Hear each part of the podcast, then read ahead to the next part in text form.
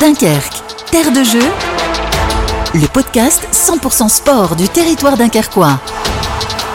Ah, bonjour, bonjour à tous. Dunkerque, terre de jeu. Tout au long de cette année, vous le savez, on parle de sport avec la communauté urbaine de Dunkerque en partenariat avec Delta FM. On profite de ces Jeux Olympiques pour évoquer tous ces sportifs qui ont fait ou qui vont le faire, on l'espère, les JO. Et puis on prend aussi des nouvelles de nos clubs, des bénévoles, de tous ceux qui nous permettent d'avoir justement du sport de très haut niveau à Dunkerque. Et aujourd'hui, nous allons mettre en lumière le club de hand, l'USDK. Interview.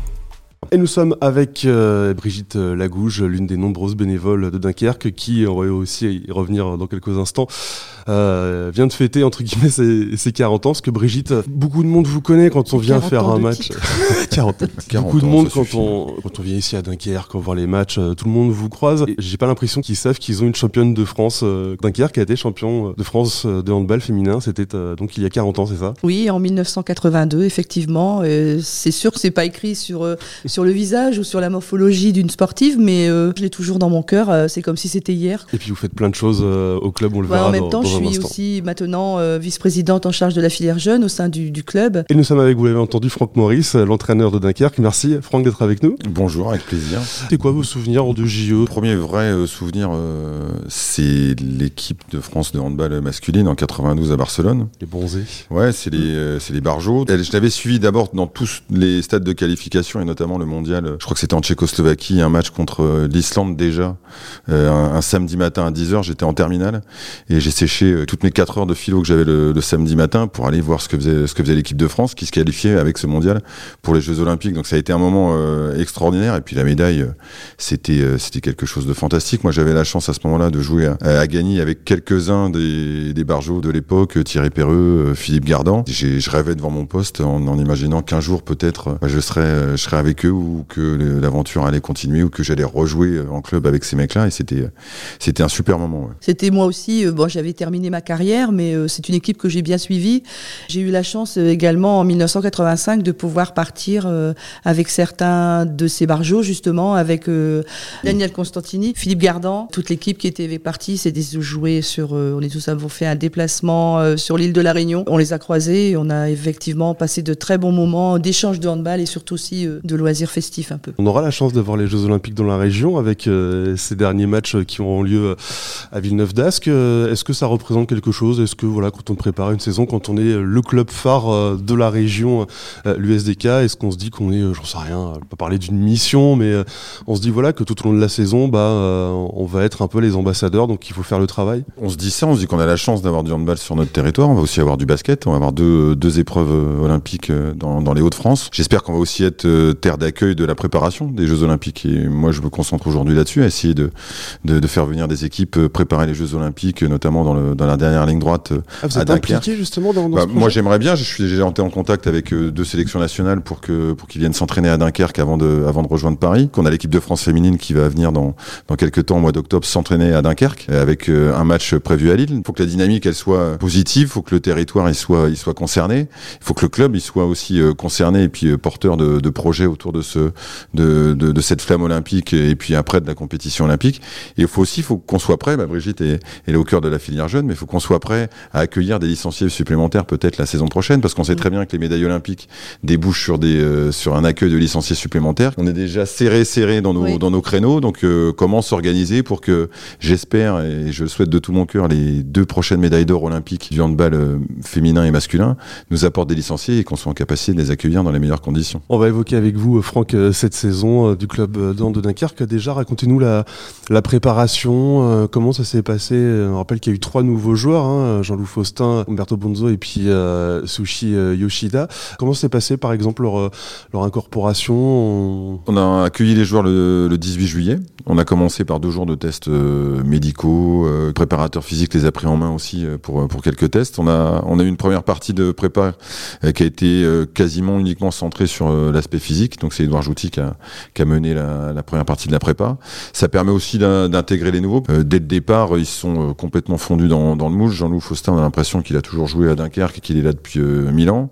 Fait peut-être penser aux À anciens, Bastien ouais, à Bastien Lamont. C'est-à-dire Oui. que c'est, euh, quelqu'un d'hyper énergique, euh, qui se donne vraiment à 100% à chaque entraînement et qui a vraiment le, le don de soi comme étant son principal, euh, sa principale volonté chaque fois qu'il vient s'entraîner ou qu'il met le maillot de l'USDK. Et ça, c'est, hyper positif parce qu'il entraîne les autres avec lui. Pas seulement sur le terrain, mais c'est aussi dans, dans toute la vie sociale de, de l'équipe. Les, les deux autres se sont euh, acclimatés assez rapidement. Alors Umberto, il parle déjà un peu français. Puis euh, Swishi, bah, il est lui, il, a, il est venu avec avec son sourire, avec, euh, euh, son, empathie, sa, soif de découvrir. C'est quelqu'un de très intelligent. À chaque fois qu'on l'aiguille sur des comportements tactiques ou, techniques, ça fait l'étincelle tout de suite et il est tout de suite très efficace. Et on l'a pu voir sur les premiers matchs de prépa, puisqu'on est allé faire un tournoi à Ploc contre deux équipes qui vont jouer la Coupe d'Europe, dont une qui était quart de finaliste de Ligue des Champions l'année dernière. Il fait vraiment deux, belles prestations et où il a été tout de suite, euh, tout de suite dans le bain. Donc, la prépa, je dirais, elle, est, a été positive. On a gommé petit à petit les petites errances que l'on avait vues sur les premiers matchs, puis continuer à remettre en place euh, le jeu sur tout terrain qu'on voulait mettre.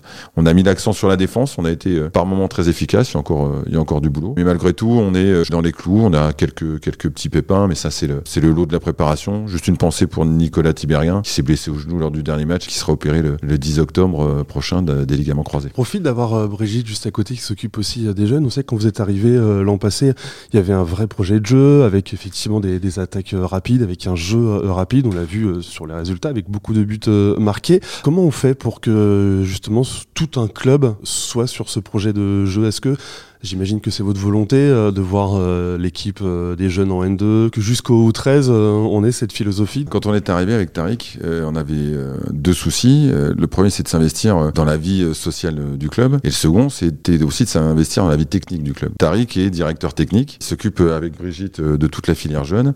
Et il a construit, avec Benoît Manavit, un référentiel par catégorie, en essayant de donner des marches à gravir pour que les moins de 18, euh, la N2, les joueurs du centre de formation puissent arriver en équipe première, en ayant gravi toutes les strates euh, du, euh, du club euh, avec une, habitude de travail qui soit construite petit à petit. D'abord à l'école de handball, et puis après chez les, moins de chez les moins de 11, chez les moins de euh, moins de 13, moins de 15, euh, moins de 18, etc.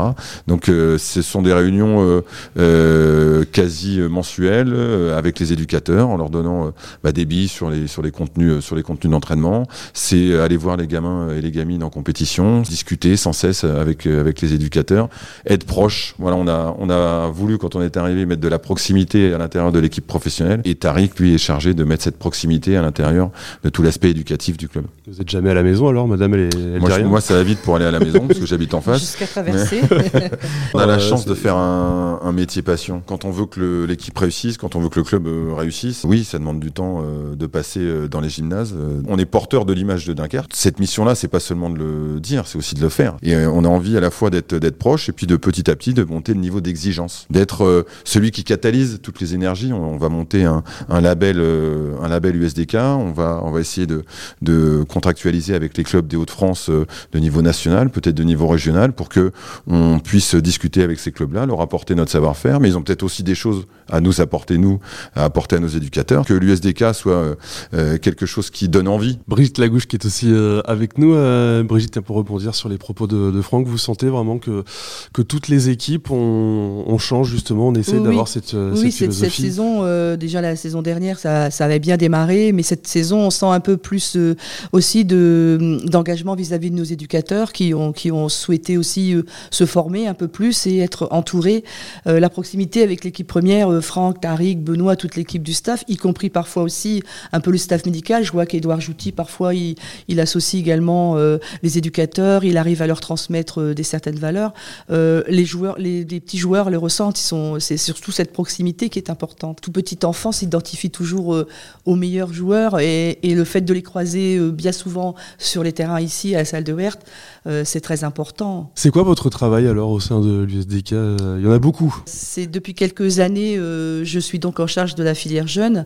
Euh, je fais, je pense, un peu le lien entre le conseil d'administration, les volontés aussi de cha- chaque mois on se réunit et puis on a des lignes directives euh, de, de données programmées par le président, de faire le lien entre justement euh, les élus du club et puis tout le staff technique. Moi, je n'interviens pas essentiellement sur la partie sportive mais le lien entre les éducateurs, euh, les, administratifs, Théo et Rémi sont deux personnes très disponibles. Donc euh, voilà, je, m'efforce d'être assez présente.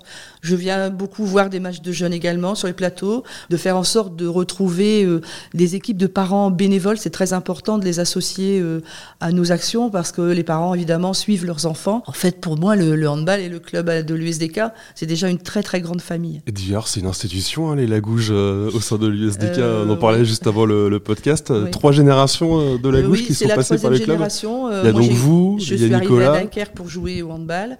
J'y suis restée. J'ai eu deux fils qui ont joué euh, sur les terrains de l'USDK. Ils ont d'ailleurs été euh, champions de France avec Jean-Pierre Lepointe au centre de formation en National 1 et National 2.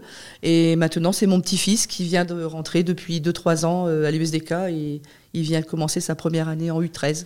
Et puis en plus, c'est la nounou des journalistes sur les matchs, Brigitte. Donc merci beaucoup. Euh, on serait sans, on rien sans vous. Merci, beaucoup euh, à vous d'avoir été euh, donc sur ce podcast. Et puis on vous souhaite plein de bonnes choses pour cette saison. Merci. Merci beaucoup.